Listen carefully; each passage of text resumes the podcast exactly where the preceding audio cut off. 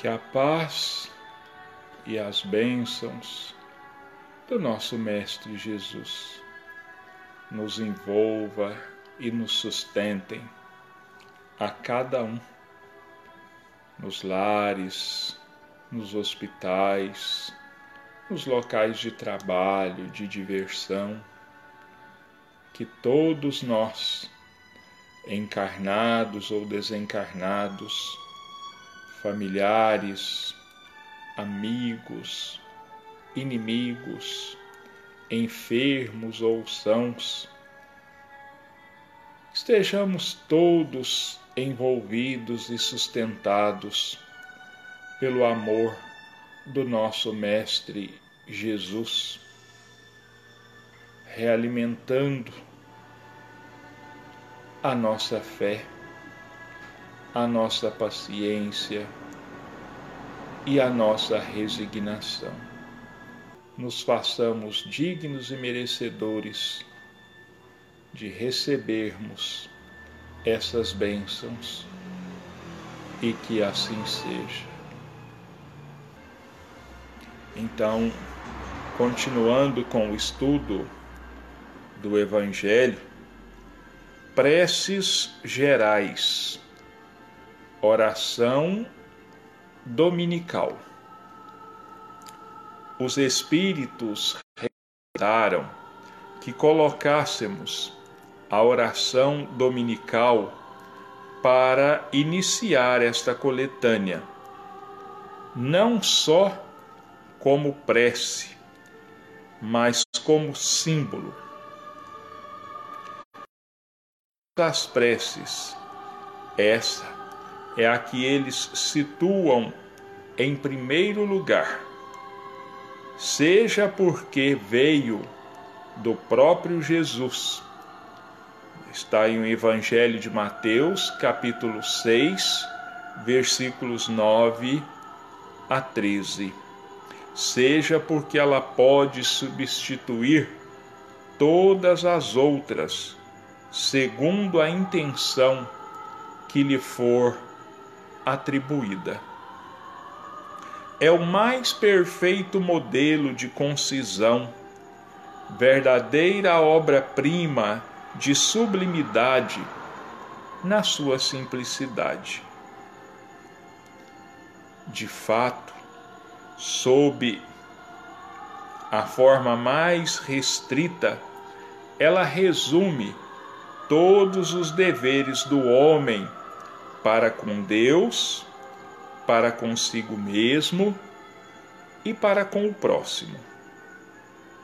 Ela encerra uma profissão de fé, um ato de adoração e de submissão. O pedido das coisas necessárias à vida e o princípio da caridade. Dizê-la em intenção de alguém é pedir para esse alguém o que pediria para si mesmo. Entretanto, por causa da sua concisão, o profundo sentido que se encerra nas poucas palavras que a compõem escapa à maioria das pessoas. Eis porque, geralmente, a pronunciam sem analisar o sentido de cada uma de suas partes. A prece é dita cuja eficácia é proporcional ao número de vezes que ela é repetida. Esse número quase sempre é cabalístico. 3, 7 ou 9, tirado da antiga crença supersticiosa na virtude dos números e em uso nas operações de magia. Para suprir o vazio que a concisão dessa prece deixa no pensamento, a cada uma das suas proposições foi colocado, de acordo com o conselho e a assistência dos bons espíritos, um comentário que lhe desenvolve o sentido e mostra as suas aplicações. De acordo com as circunstâncias e o tempo disponível, pode-se, portanto, dizer esta oração de forma simples ou desenvolvida. Então, foi por recomendação dos espíritos da codificação que Kardec colocou esta prece em primeiro lugar nesta coletânea, porque foi a prece ensinada por Jesus. Ela é um modelo de prece ela é um modelo de simplicidade como prece e pode substituir toda e qualquer outra prece.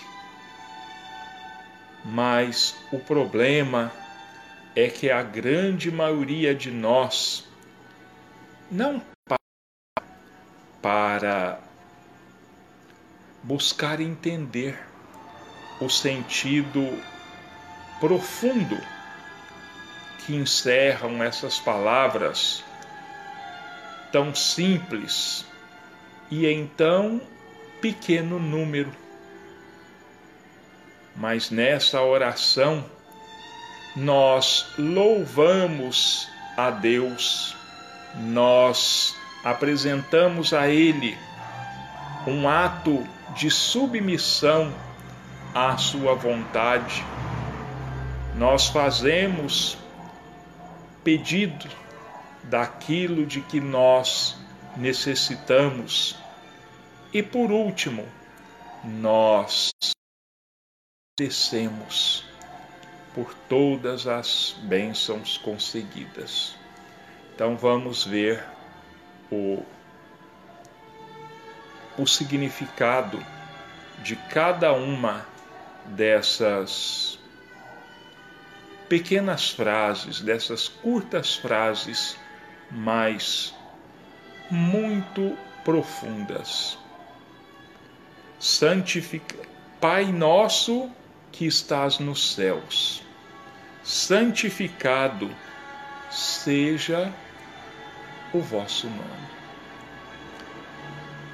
cremos em vós, Senhor, porque tudo revela vosso poder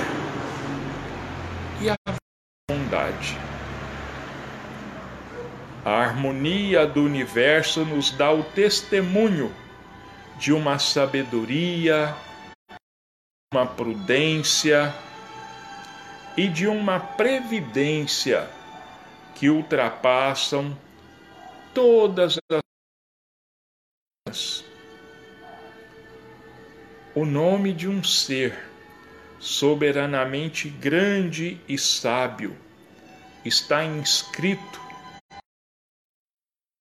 obras da criação, desde o raminho de uma erva e o mais pequenino inseto até os astros que se movem no espaço.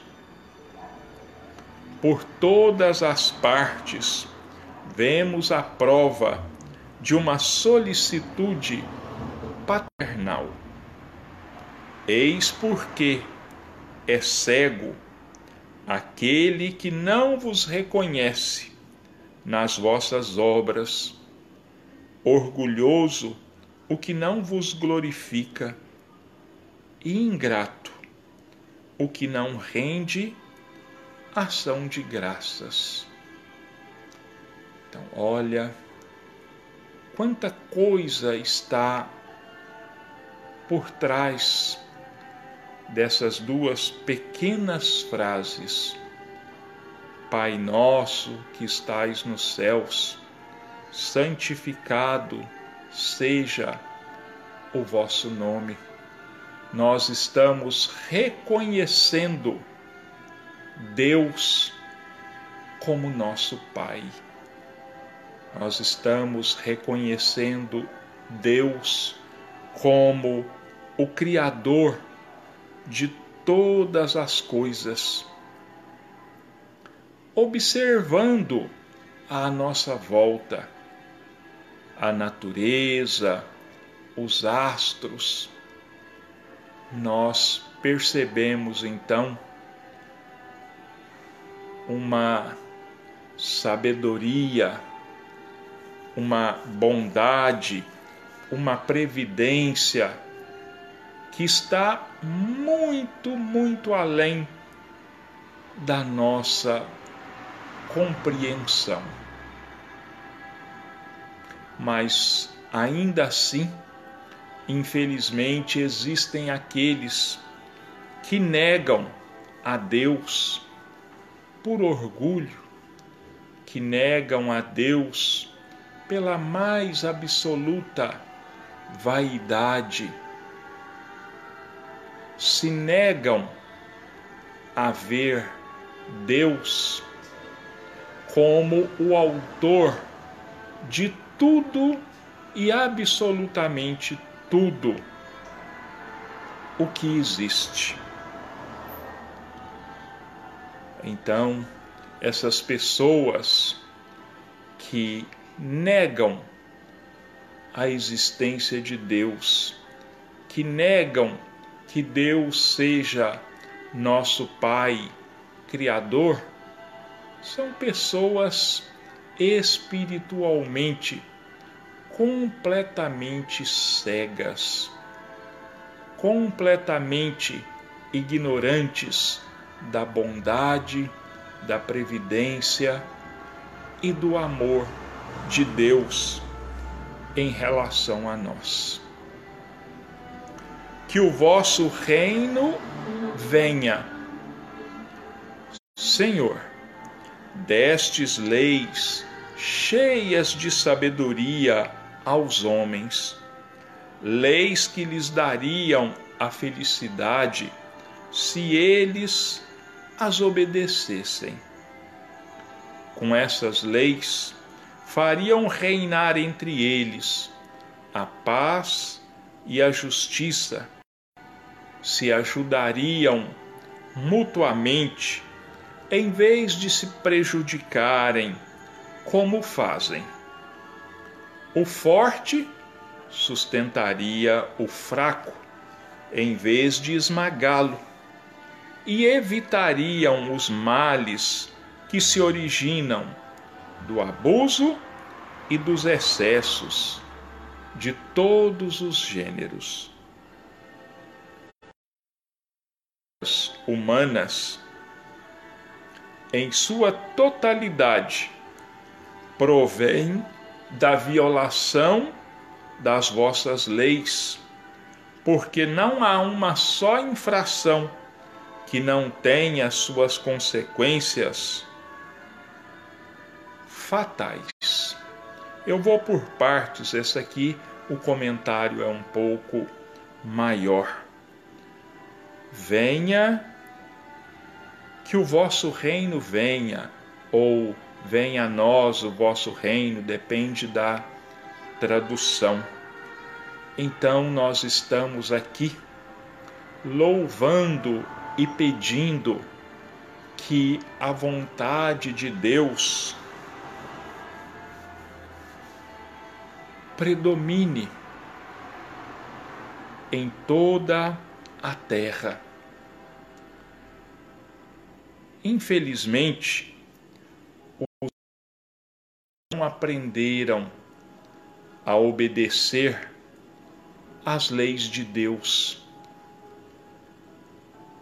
ainda não aprenderam que essas leis significam a paz no mundo, que essas leis significam o reinado da justiça para todo sempre. a implantação do amor e da caridade em todos os corações, em todas as consciências. Não haveria mais miséria, não haveria mais a exploração do forte sobre o fraco. Nada mais de guerras, apenas paz, harmonia. E o homem teimosamente não aprende, porque violamos seguidamente as leis de Deus. E sofremos as consequências, consequências dolorosas, muito sofridas para cada um de nós, angustiantes, mas insistimos em não aprender. Destes ao animal o instinto que lhe marca o limite do necessário e ele, com isso, se conforma maquinalmente. Mas ao homem, além desse instinto, destes a inteligência e a razão.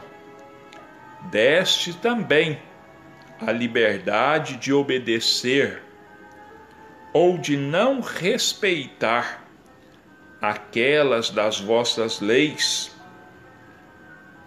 que pessoalmente lhes dizem respeito, isto é, de escolher entre o bem e o mal, para que ele tenha o mérito, responsabilidade das suas ações.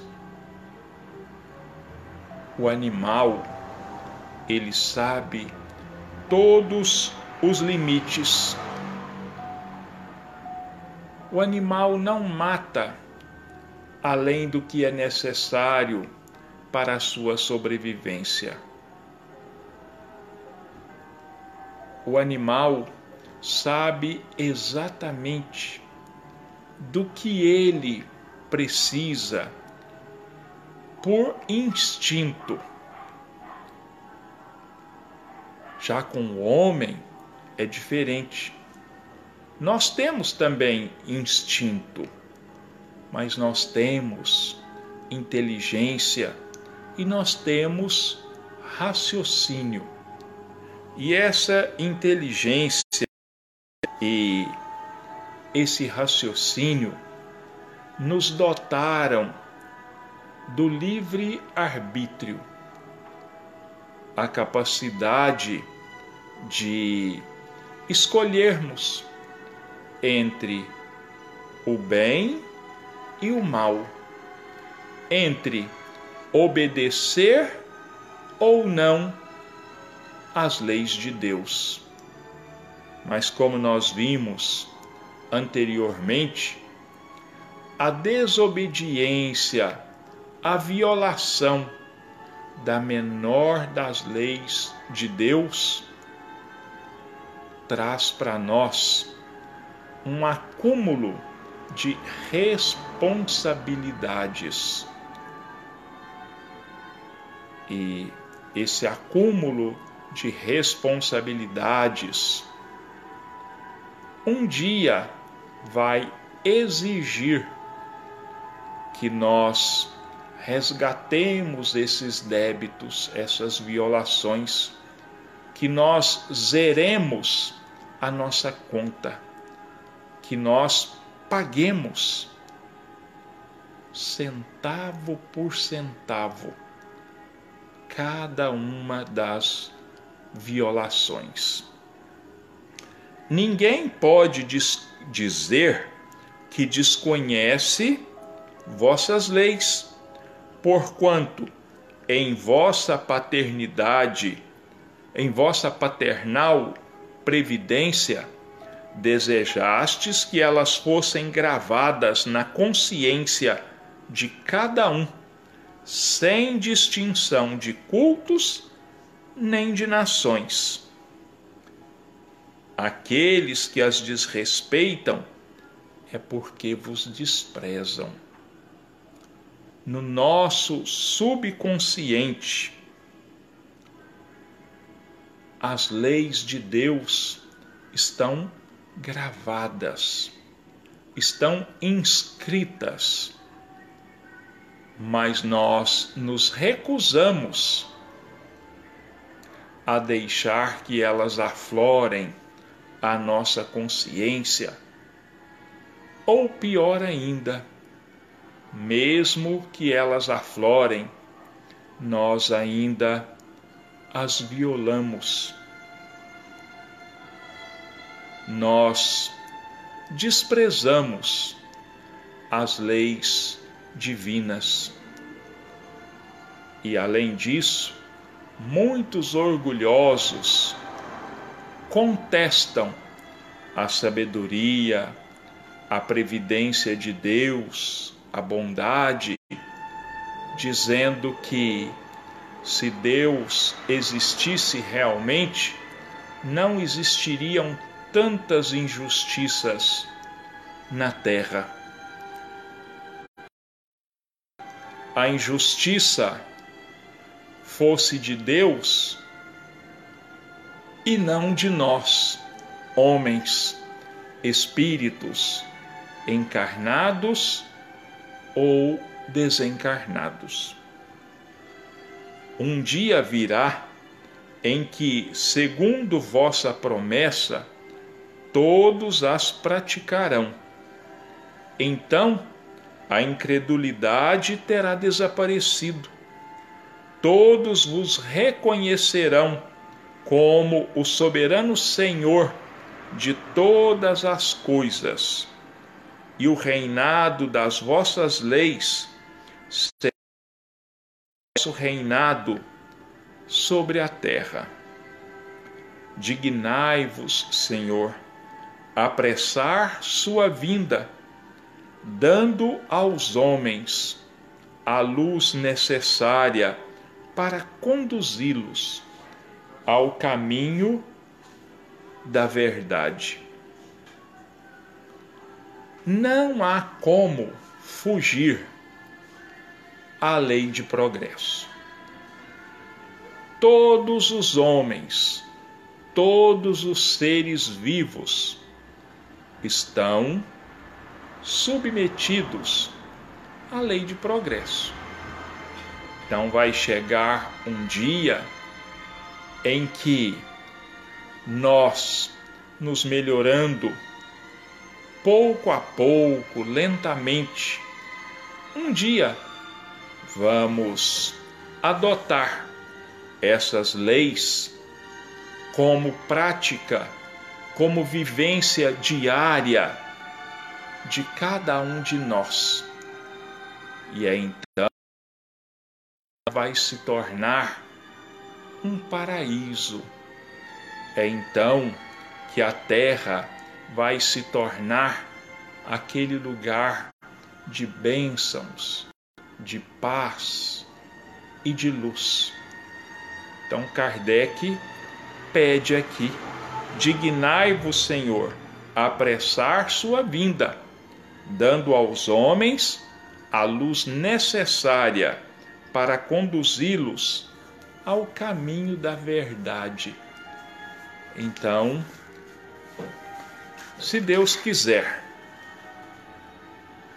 mais cedo do que nós imaginamos, o reino de Deus vai se fazer na terra onde haverá paz, amor, caridade acima de tudo. Mais um pouco falar mais um pouco sobre prece. A prece não nos isenta das provações. A prece não nos livra de tudo aquilo que nós temos que passar. Se é do interesse do aflito que a sua prova siga o seu curso, abreviada a nosso pedido. Mas seria ato de impiedade desanimarmos por não ter sido satisfeita a nossa súplica. Aliás, em falta de cessação da prova, podemos esperar alguma consolação que lhe suavize o amargor.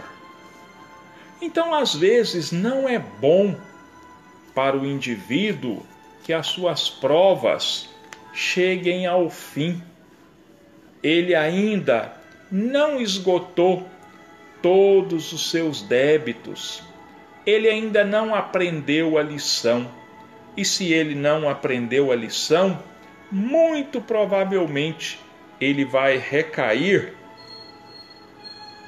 nos mesmos nos mesmos erros. Ele vai recair na mesma na mesma falta. Mas os espíritos não desanimam ninguém. Nos incentivam. Continuem orando. Continuem em preces. E se a prova não chega ao fim, algum outro tipo de consolação há de chegar para todos nós, para todos os sofredores. O, que de mais precisa aquele que se acha aflito é a resignação, é a coragem, sem as quais não lhe será possível sofrê-las com proveito para si, porque terá de recomeçar a prova. Então, a falta de resignação, a falta de paciência, a falta de aceitação das nossas provas é algo muito contrário aos nossos interesses. Porque aquela prova que não for aceita, aquela prova que não for sofrida com paciência e resignação, ela vai ter que ser repetida tantas vezes quantas se façam necessários até que nós aprendamos. É, pois, sobretudo para esse objetivo que se deve dirigir os esforços, quer pedindo que os espíritos bons lhes venham em auxílio, quer levantando-lhe o moral por meio de conselhos e encorajamentos, quer, enfim, assistindo-o materialmente, se for possível. Então, nós não devemos pedir, como eu vi hoje uma frase de Emmanuel que vem muito de encontro a esses dizeres aqui. Nós não devemos e não podemos pedir a Deus que tire a cruz das nossas costas. Nós devemos sim pedir a Deus que fortaleça os nossos ombros, para que nós possamos conduzir a nossa cruz. Então é isso que nós devemos pedir a Deus e a Jesus e aos bons espíritos: paciência, resignação, forças para suportarmos a nossa prova, para carregarmos a nossa cruz. A prece, nesse caso, pode também ter efeito direto, dirigindo sobre a pessoa por quem é feita uma corrente fluídica com vistas a lhe fortalecer o moral. Então, essa nossa prece, ela pode vir em forma de energias que vão realimentar as próprias energias. Ela vem em forma de luz que nos fortalece o espírito, a fim de que nós possamos continuar com as nossas lutas enquanto elas durarem. E elas vão durar, todos nós sabemos, até que nós nos transformemos, até que nós nos arrependamos das nossas faltas e mudemos a trajetória da nossa vida, mudemos a nossa maneira de pensar e mudemos também a nossa maneira de agir. Então, nós vamos, nesse momento, pedir à espiritualidade amiga o remédio que venha de encontro às nossas necessidades, ao nosso merecimento. E agradecemos a Deus e a Jesus por todas as bênçãos, por toda a luz e a sustentação que temos recebido. E, confiantes, entregamos as nossas vidas e todas as vidas nas mãos de Deus e de Jesus, pedindo a eles que façam de nós instrumentos de paz, de luz e de amor. E que assim seja.